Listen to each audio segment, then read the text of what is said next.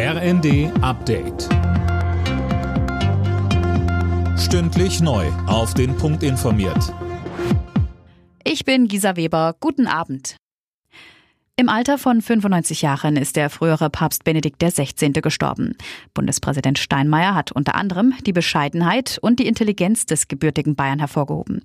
So sieht auch Georg Betzing, der Vorsitzende der Deutschen Bischofskonferenz, das ehemalige Oberhaupt der katholischen Kirche. Die bescheidene und demütige Art seines Auftretens ist vielen Menschen in guter Erinnerung geblieben. So war er, dieser Papst viel zurückhaltender. Er war nicht für die Öffentlichkeit und die Bühne geboren, sondern mehr für die Innerlichkeit, für das Bedenken des Glaubens zwischen Vernunft und Glauben, aber auch für die Leitung einer Kirche in kluger Sorgfalt. Bundeskanzler Scholz ruft die Menschen in Deutschland dazu auf, zuversichtlich ins neue Jahr zu gehen. Das hat er in seiner Neujahrsansprache gesagt. Zentrales Thema ist dabei natürlich der Ukraine-Krieg. Scholz hat dem Land weitere Unterstützung zugesichert.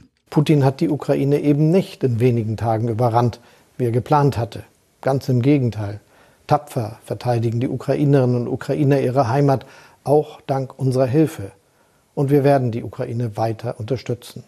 Die Europäische Union und die NATO stehen nicht gespalten da, wie in manch früherer Krise, sondern so geeint wie lange nicht.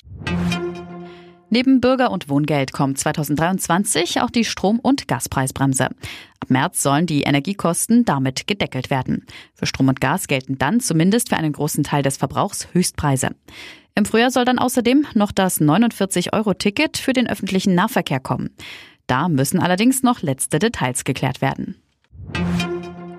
Cyberkriminalität ist immer weiter auf dem Vormarsch. Drei von vier Menschen in Deutschland waren 2022 und 2021 davon betroffen. Das berichtet die Welt am Sonntag. Neben Betrug beim Online-Kauf gehört dazu beispielsweise auch die unerlaubte Weitergabe von persönlichen Daten. Alle Nachrichten auf rnd.de